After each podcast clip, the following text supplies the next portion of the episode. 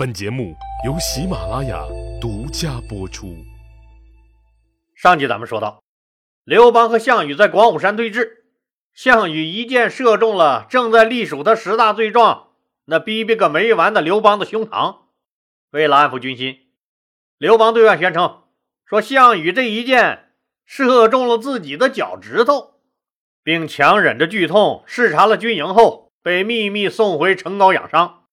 韩信趁着齐国上下都沉浸在和平的梦想中，防守几乎处于解除状态的时候，大举突袭了齐国，打了个齐国措手不及。齐王田广彻底抓狂了。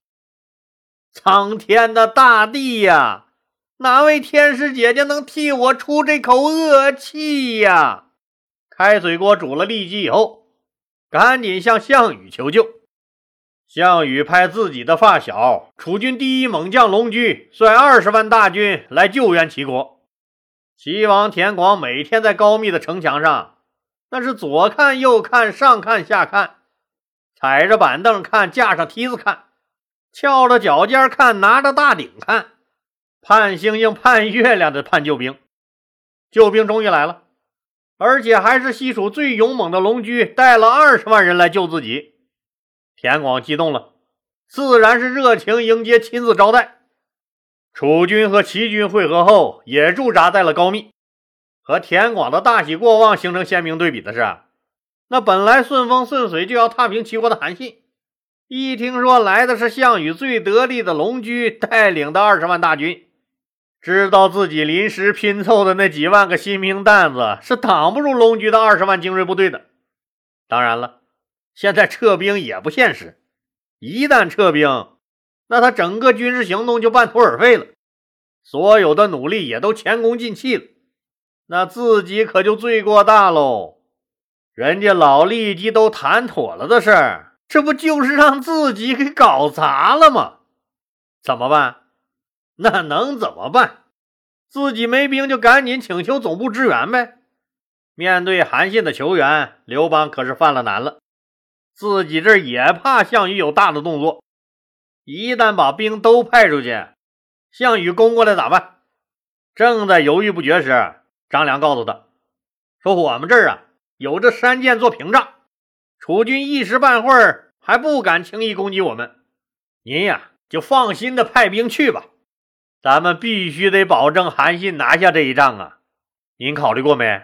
只要消灭了龙驹和西楚这二十万精锐力量，咱们就等于砍了项羽一只胳膊。到那时，项羽还能蹦跶几天？刘邦一琢磨，那可不就是这么回事吗？这一仗细想一下。那确实太重要了，就当即派曹参带着自己的嫡系步兵团队，灌婴带着骑兵团队，在乌漆抹黑的半夜，悄无声息地奔向了齐国。同时密令外围的吕泽、傅宽、丁富、柴武等将领，各带着自己最精锐的士兵，快速也去支援韩信。韩信一见各位大咖带的援军到了，那是信心大增啊！他知道。那龙驹和他率领的这二十万楚军，那可是不同于什么魏豹、陈馀、田广的魏军、赵军、齐军。要打赢这么强大的敌人，那什么面对面互砍，什么阵地战、堡垒战，不管什么战，自己都是打不赢的，只能出奇招、狠招。当然了，韩信几乎从来就没按常理出过牌，他已经想出了对付龙驹的办法。之前老李说了。龙驹这个人是项羽的发小，他在项梁刚起兵的时候就一直追随着项家叔侄，是项羽最信任的兄弟，人又超级勇猛。项梁时代的东阿之战是反秦义军和秦军的第一次大决战，当时龙驹就是先锋，冲锋陷阵是勇冠三军，立下了赫赫战功。到了项羽掌舵的时代，九江王英布大搞那骑墙术。左右摇摆后投降了刘邦，又是龙驹兴师问罪，把当代枭雄英布那打的不是溃不成军、狼狈逃窜了吗？龙驹的勇猛那更是名震天下了。出于信任，项羽更是放心的那把楚军中最精锐的楼烦骑兵交由他统领。这楼烦骑兵老李也说过：“驰骋疆场无人能敌，当年不是区区三万人就干趴下了五六十万诸侯联军吗？所以啊，说这次兴师动众来救援齐国，龙驹很是不以为然。为什么呀？看不起韩信呗？什么玩意儿啊？这是个不就是个钻裤裆要饭的吗？靠着不知哪来的狗屁运气打了几次胜仗，就觉得自己了不地了？让我大老远跑一趟跟这种人过招，没意思，实在是没意思。我还怕污了我的名声呢。龙驹当然不是盲目自信，他认为这个世界上能挡得住他和他领导的楼烦骑兵的人，他以前是没遇到过，以后估计也不会遇到。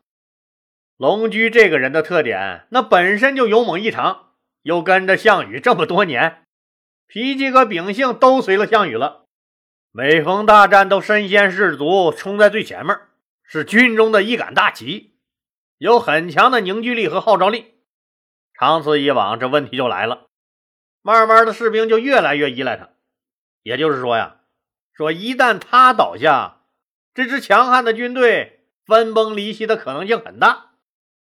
呵呵，龙驹，你不是喜欢身先士卒吗？那我就给你机会，让你最后再做一回孤胆英雄吧。韩信心中有了一个大胆的设想，咱们再来看一看现在双方的战局。韩信率汉军在渭水西岸，龙驹的二十万大军和最勇猛的楼烦骑兵，加上齐国的五万兵，在渭水东岸，两军隔河相望。双方约好第二天决战。当天夜里，韩信发出了三个命令。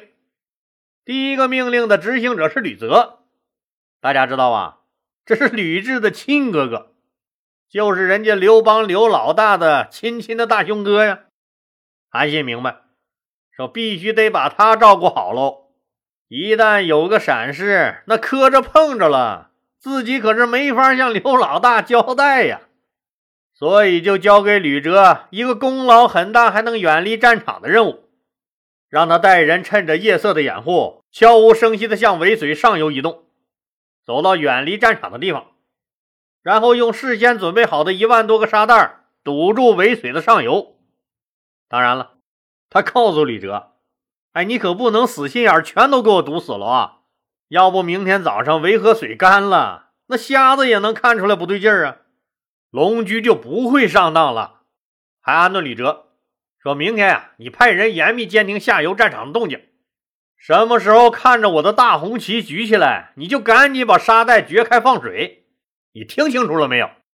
经过前几场大战，那此时的汉军将领对韩信的军事指挥能力都佩服的五体投地，接到命令后，往往是问都不用问，转身去执行就对了。第二个命令的执行者是曹参和灌婴，命令他们两个说：“你们两个率军在渭水西岸，咱们这片找个隐蔽的地方藏起来。明天等到吕哲那一开闸放水，你们就一拥而出，务必给我全歼到了咱们西岸的楚军。”曹参和灌婴也知道自己这智商比不过人家韩信，也是问都没问就领兵找地方埋伏去了。韩信接着发出了第三个命令：傅宽、丁富、柴武，你们三个人明天和我渡过河去攻击楚军。虽然咱们是去佯攻，但一定要做出凶狠攻击的样子来，否则身经百战的龙驹这条大鱼是不会上钩的。傅宽对韩信说：“大将军，您明天不能渡河到对岸去，太危险了。”韩信一摆手：“楚军恨我入骨，保证龙驹一看见我眼睛就红了，不把我弄死，他是不会甘心的。肯定不能眼睁睁看着我从他眼皮底下跑喽。何况有你们的保护，我怕个啥？”公元前二零三年十一月，也就是汉高祖四年，龙驹和韩信各领兵在渭水两岸拉开了阵势。韩信冷笑着看着对面的蜀军，眼神中透露出无限的诡异。龙驹也冷笑着看着对面的汉军，眼神里也满是鄙夷和蔑视。在两个人眼神交汇的一刹那，心里同时暗骂了一句：“傻逼！”看着逐渐变浅的维河水，韩信知道一切都准备就绪了。开打！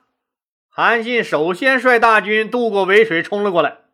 龙驹都气笑了：“哟呵，裤裆将军！”还敢先跟你龙爷爷挑衅，就一马当先，奔着韩信冲了过去。楚军也紧随其后，冲上去和汉军拼命。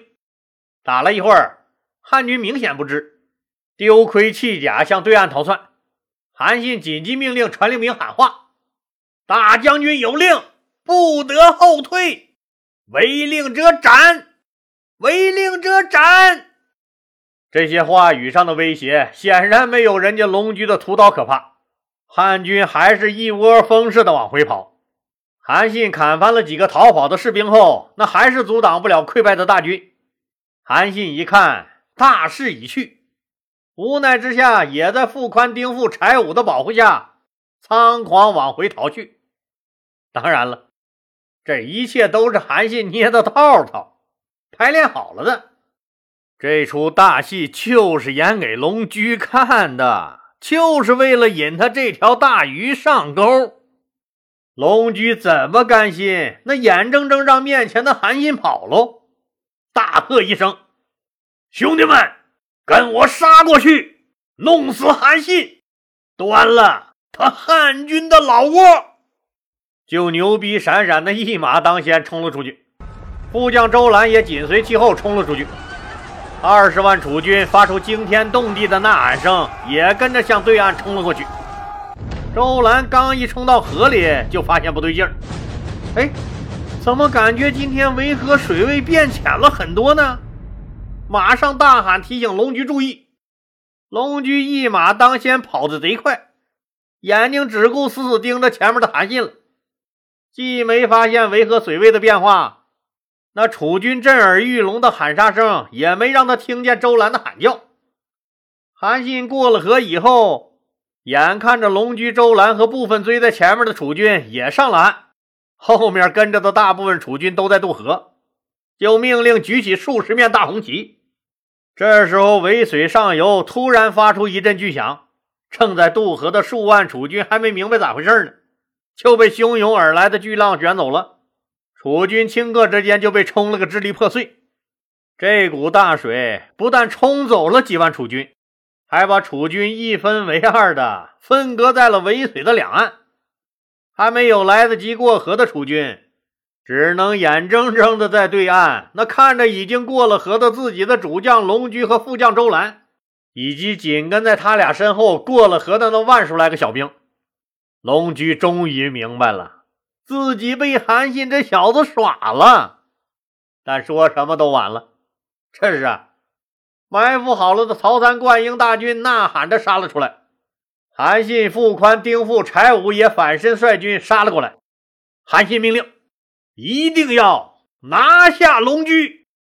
于是，一声令下，汉军将龙驹围的是里三层外三层。曹参奔着龙驹就去了。龙驹不愧是项羽手下排名第一的悍将啊！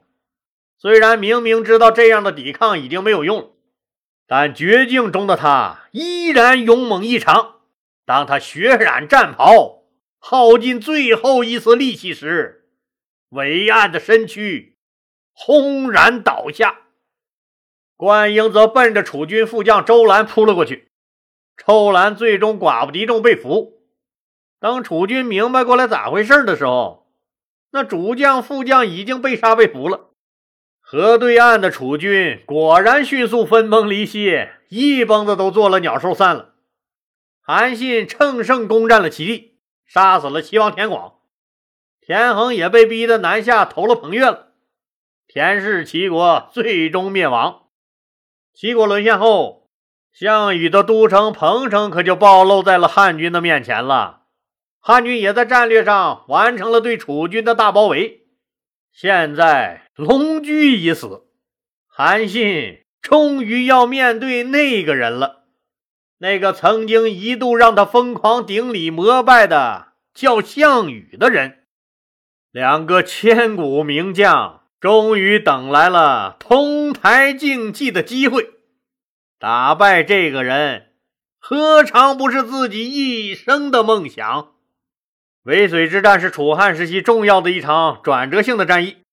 那此战不但消灭了西楚除这个正面战场外仅余的一支有生力量，还占领了三齐之地，实现迂回到西楚后方，并对其战略包围的有利局势。从此扭转了楚汉之间的根本局面，使楚汉之争逐渐明朗化，形成了一面倒的局势。项羽失败已不可逆转，已经到了完全被动的防御状态，而刘邦则进入了全面战略大反攻的时刻。渭水之战不仅成就了刘邦的西汉霸业，也成就了一代名将。韩信也让他成为了决定楚汉战争最为关键的力量。好了，今天就说到这儿吧，谢谢大家。